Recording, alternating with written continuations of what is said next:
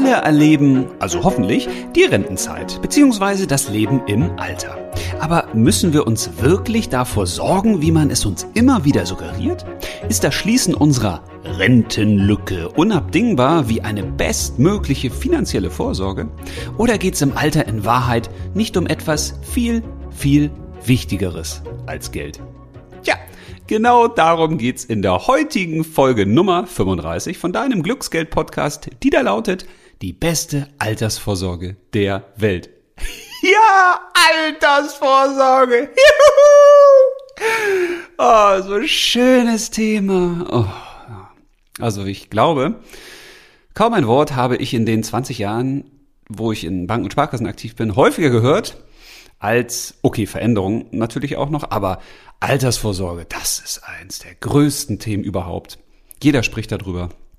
Weil irgendwie scheint es so richtig wichtig zu sein, dass wir uns vor dem Alter sorgen müssen.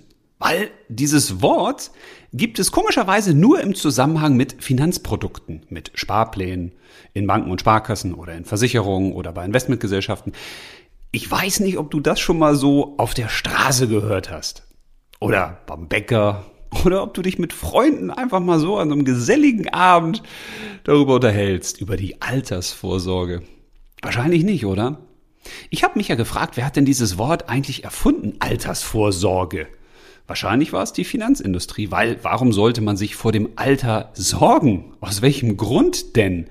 Und jetzt wirst du sagen, ja, Moment, also da gibt es ja ganz viele Gründe. Zum Beispiel die Rente, die ja nicht sicher ist und die ja immer weniger wird und immer mehr Menschen haben ja auch mit dem Thema Altersarmut zu tun haben Probleme damit, dass sie sich das Essen nicht leisten können.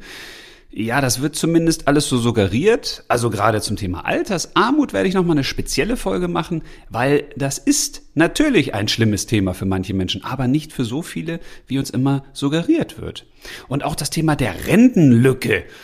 Das ist auch so ein Wort, was natürlich auch aus der Finanzindustrie stammt, weil in der Regel passiert es ja nicht, dass du spazieren gehst und dann sagt einer, Achtung, die Rentenlücke, tritt da bloß nicht rein. Also auch das ist ein Kunstwort, was uns suggerieren soll, oh, die Rente, da ist irgendwas nicht richtig. Wie eine Zahnlücke, da fehlt was. Und da musste natürlich was tun, weil wer ein schönes Lächeln haben will, der rennt ja nicht mit der Zahnlücke rum, da muss natürlich was rein. Ja, und bei der Rentenlücke ist das ja auch so. Da fehlt anscheinend etwas. Und dieses etwas, das muss angespart werden. Und das kann man natürlich nicht alleine. Nein, dazu braucht man natürlich die Finanzindustrie, die dann tolle Sparpläne hat, tolle Versicherungsprodukte, Investmentprodukte, Kopplungsprodukte, die dann unsere Rentenlücke schließen. Hm. Tja, das sagen die jedenfalls immer. Aber wir haben ja mit unserer Beratungsfirma für Finanzinstitute in den mehr als 20 Jahren mehr als 200 Banken und Sparkassen begleitet in unterschiedlichen Projekten. Mal mehr intensiv, mal weniger intensiv, mal die Privatkundenberater, mal interne Führungskräfte, mal Vertriebsleiter, mal die Vorstände, also immer unterschiedliche Arten von Menschen. Aber das, was wir noch nie erlebt haben, ist, dass ein Berater oder eine Beraterin wirklich bei irgendeinem Kunden oder einer Kundin eine Rentenlücke erhoben hat und die dann auch mit den Vorsorgeprodukten geschlossen hat. Jetzt wirst du sagen, ja Moment, aber das ist doch das Ziel.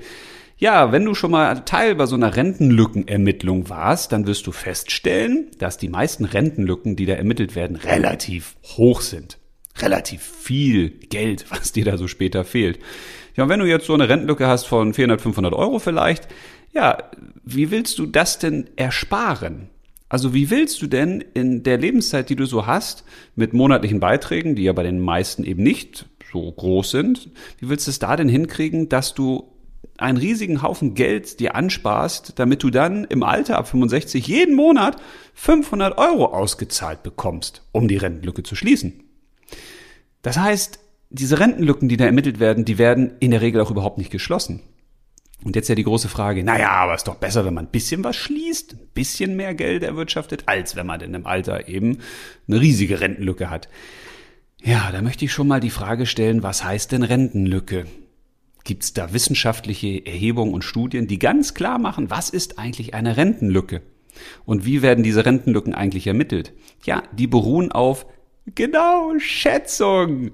Weil niemand kann die nächsten 40 Jahre vorhersagen, wenn du jetzt 25 bist und mit 65 in Rente gehst. Zumal du ja gar nicht weißt, ob du überhaupt mit 65 in Rente gehst, vielleicht mit 70, mit 80 oder mit 50. Also, was ich damit sagen will, ist eigentlich ganz einfach. Niemand kann das Wetter der nächsten drei Wochen wirklich auf das Grad genau vorhersagen. Niemand kann ganz genau sagen, wann es wo regnet, wann es wo wie schneit, wie viel Menge da fällt, wie viel Sonnenstunden wir wirklich haben, an welchem Ort. Aber wir sind bei der Wettervorhersage schon relativ gut. Also so auf die nächsten paar Tage ist das schon gar nicht so schlecht, was da vorhergesagt wird, ne? Ja, wer soll denn jetzt aber bei einer Rentenlücke vorhersagen, wie die in 40 Jahren bei dir aussieht? Weil für so eine Rentenlückenermittlung, da sind ganz, ganz viele Sachen natürlich relevant und wichtig. Also erstmal natürlich, wie sieht denn das bei dir aus? Wie viel Geld zahlst du in Zukunft eigentlich ein? Wie entwickelt sich dein Einkommen? Hast du überhaupt noch einen Job? Hast du vielleicht bald einen besseren Job? Was passiert eigentlich in dieser ganzen Arbeitszeit bei dir? Da wird ja wahrscheinlich relativ viel verändert werden. Und das wird gar nicht berücksichtigt. Kann man gar nicht. Man kann also nur irgendwas zugrunde legen, was man heute halt weiß. Und genauso ist das auch bei dieser sogenannten Inflation. Also bei dieser Preissteigerung. Welche Preise werden eigentlich teurer? Werden manche vielleicht auch günstiger? Wir sind ja in einer riesigen Zeit des Umbruchs und niemand weiß, wie sich das nächste Jahr entwickelt. Und dann glauben wir irgendwelchen Schätzungen, die uns sagen wollen, wie sich die Rentenlücke in 20, 30, 40 Jahren bei uns entwickelt. Nee, also immer wenn einer kommt und möchte bei dir eine Rentenlücke ermitteln, dann lauf einfach weg. Oder leg auf. Weil das bringt nichts. Das Einzige, was du wirklich machen kannst, du kannst sagen, okay, was verdiene ich heute? Und wenn ich jetzt quasi in Rente gehe und ich sage, wie viel von diesem Einkommen bekomme ich jetzt als gesetzliche Rente, wenn du dann eben erwerbstätig bist und bist als Angestellter oder Angestellte irgendwo auch ja, über eine Rentenversicherung abgesichert, über die gesetzliche, und dann kannst du dich fragen, wie viel Geld brauchst du denn später zum Leben? Also von deinem Einkommen und du kriegst jetzt vielleicht 60 Prozent, reicht dir das dann später? Oder wenn du 50 Prozent kriegst oder 45, reicht dir das später zum Leben? Und da darf man nicht vergessen, wenn du jetzt zum Beispiel ein Haus hast und das bezahlst du ab und dieses Haus ist dann abbezahlt zum 65. Lebensjahr, ja, dann fällt ja die Miete weg. Vielleicht brauchst du im Alter auch eine kleinere Wohnung oder willst mit Freunden zusammenziehen. Oder willst in ein Mehrgenerationenhaus. Ziehst zu deinen Kindern oder zu deinen Enkeln. Ziehst ins Ausland, wo das Leben günstiger ist. Zum Beispiel in Bulgarien, an den Goldstrand. Da ist man teilweise schon mit 400 Euro im Monat der King. Ja, eben. Du weißt es nicht. Genau. Du weißt nicht, wie du später leben wirst. Und du weißt auch nicht, wie viel Geld du später brauchst. Und du weißt auch nicht, was das Leben später kostet. Du weißt doch nicht, wie viel Vermögen du bis zum 65. Lebensjahr haben wirst. Du weißt noch nicht mal, ob du das 65. Lebensjahr überhaupt erlebst. Also wir haben wahnsinnig viele Unsicherheiten. Und deswegen macht es aus meiner Sicht überhaupt keinen Sinn, sich mit so Dingen wie Rentenlücke zu beschäftigen. Warum? Weil das nur genutzt wird, damit du natürlich irgendeinen Sparplan abschließt. Ist doch klar, wenn du kein Problem siehst, kann man dir auch kein Produkt verkaufen. Was mich bei dieser ganzen Debatte so besorgt ist, wir haben ja hier im Unternehmen auch immer viele Auszubildende gehabt und studentische Hilfskräfte und Praktikantinnen und Praktikanten. Und da haben wir natürlich viele Gespräche geführt und auch immer gefragt, Mensch, was bewegt dich so aktuell? Was ist bei dir los? Was ist dir wichtig?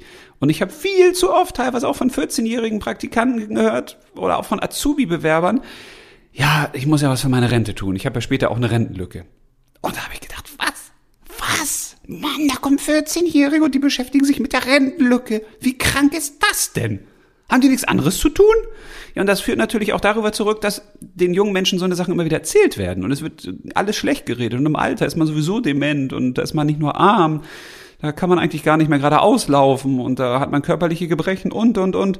Das heißt, dieses Thema Alter wird immer, immer schlechter geredet.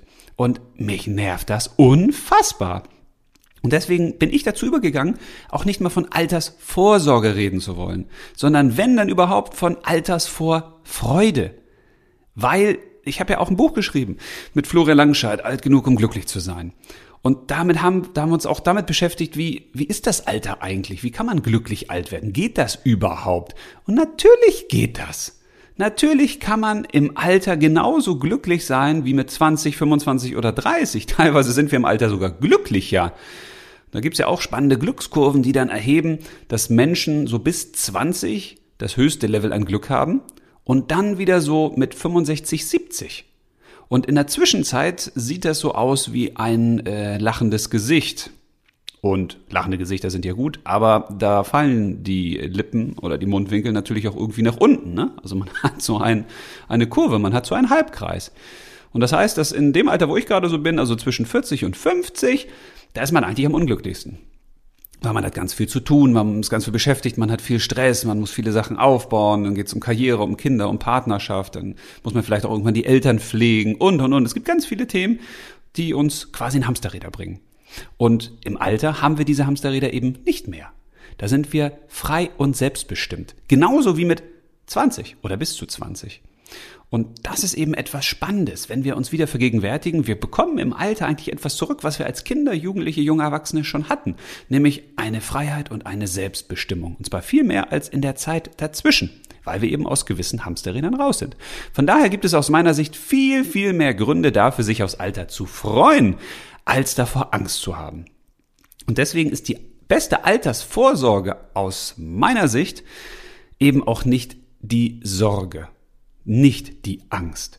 Nicht das, was könnte alles passieren. Nicht das Hochrechnen von irgendwelchen Wahrscheinlichkeiten, dass man sagt, oh, so ist, ist ja für viele Menschen im Alter finanziell wirklich schwierig und die Kontakte werden weniger und die werden körperlich unfitter und geistig nicht mehr so klar im Kopf. Ja klar, wenn du dich darauf konzentrierst, dann kriegst du das auch. Das ist wie die Geschichte mit dem Drachenflieger, der da fliegt und alles ist gut, die Sonne scheint, der Himmel ist blau, er genießt den Flug über die Wiesen und über die Wälder und auf einmal taucht da unten so ein Spaziergänger auf und der ruft, Achtung, fliegen Sie nicht auf den Baum, nicht auf den Baum. Und dann zeigt er auf eine große dicke Eiche und der Drachenflieger ist total verwirrt und guckt auf diese große dicke Eiche und fliegt dagegen. Ja, das ist eben so. Darauf, worauf du dich fokussierst, äh, tja, da wirst du auch ankommen. Und deswegen ist die große Frage, wie gehst du eigentlich durchs Leben und wie gehst du ins Alter? Wenn du dich sorgst, ist die Wahrscheinlichkeit eben groß, dass du das auch anziehst, was du aussendest. Und ich würde das nicht machen.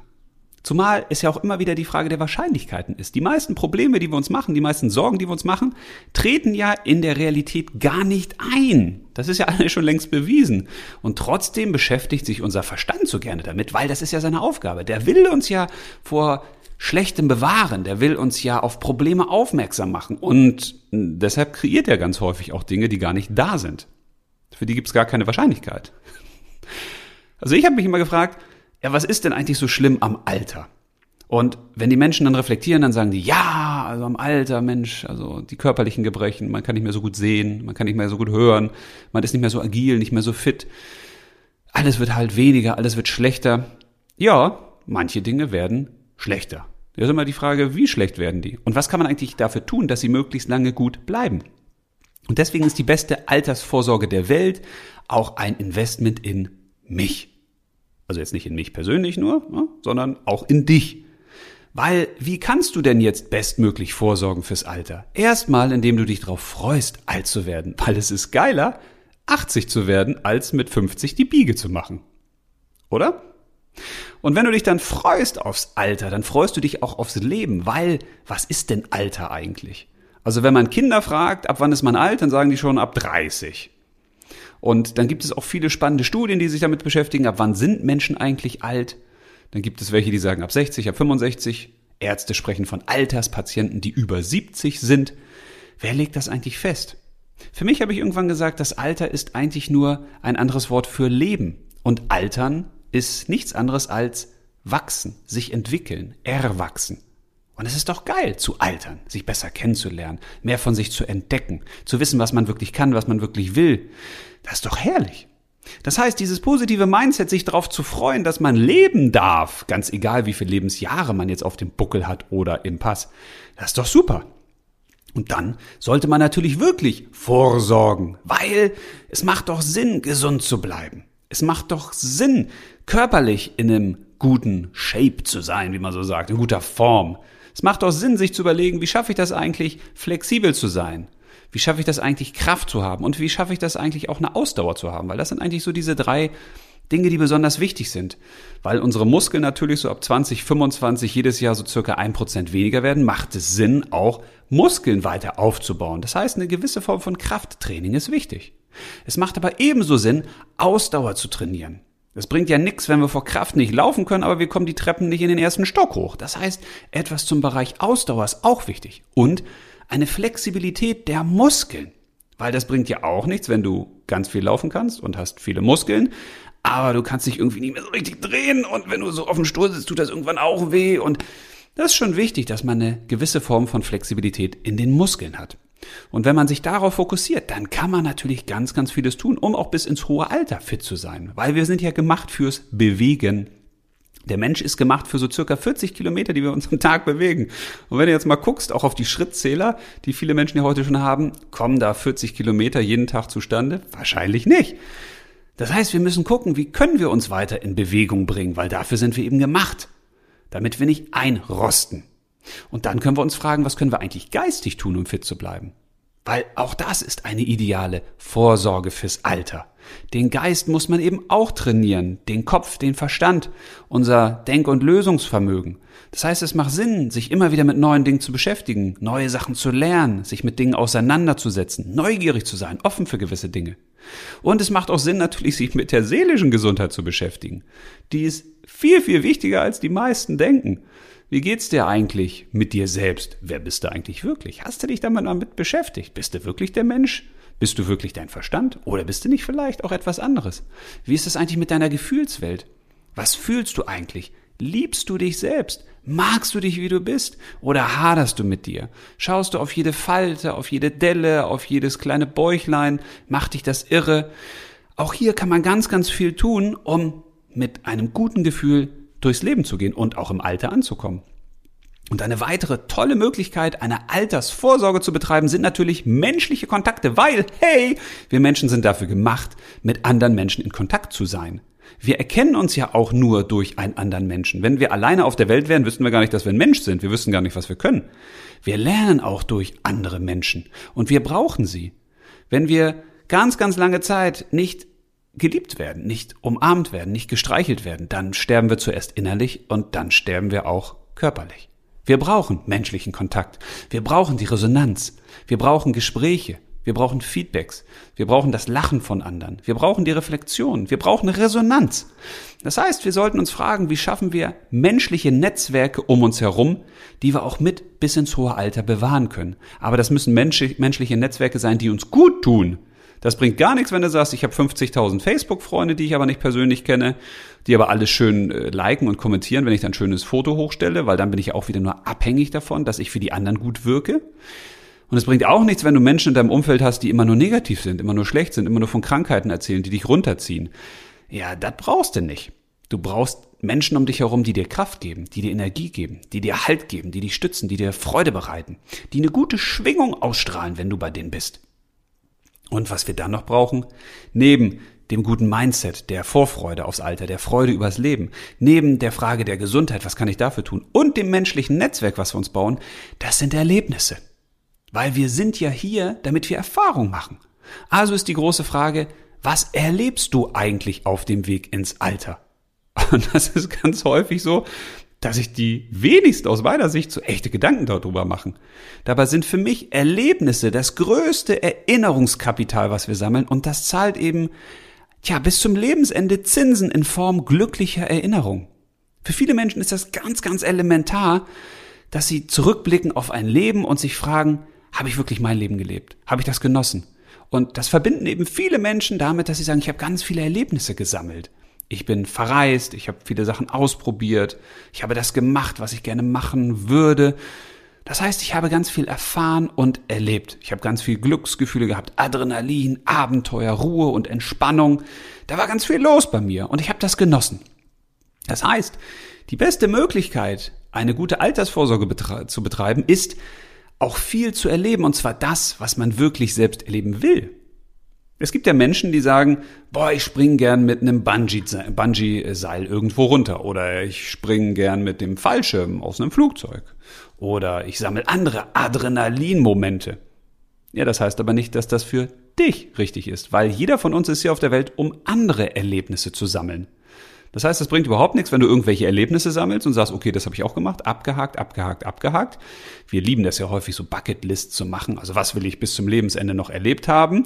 Und dabei vergisst man häufig, sich zu fragen, ja, will ich das denn wirklich? Oder will ich das nur für andere? Will ich das fürs Ego? Will ich das für irgendwelche Titel? Will ich das, damit ich irgendwelche geilen Facebook, Instagram, whatever Posts machen kann? Will ich das für die Anerkennung da draußen? Oder was will ich eigentlich wirklich tief in mir drin? Und das findet man natürlich am besten raus, indem man mal mit sich selbst ins Gespräch geht. Und zwar nicht mit seinem Verstand, der sabbelt uns die ganze Zeit ja nur voll mit irgendwelchen Problemen und Sorgen und worüber wir nochmal nachdenken sollten und was da passieren könnte, sondern indem wir wirklich mit uns selbst reden. Und das funktioniert, indem wir aufhören zu denken. Indem wir irgendwo hingehen, am besten in den Wald, in die Natur, in die Stille, und dann gucken wir mal, was da aus uns hervorkommt, was da hochkommt. Was wollen wir eigentlich wirklich noch erleben?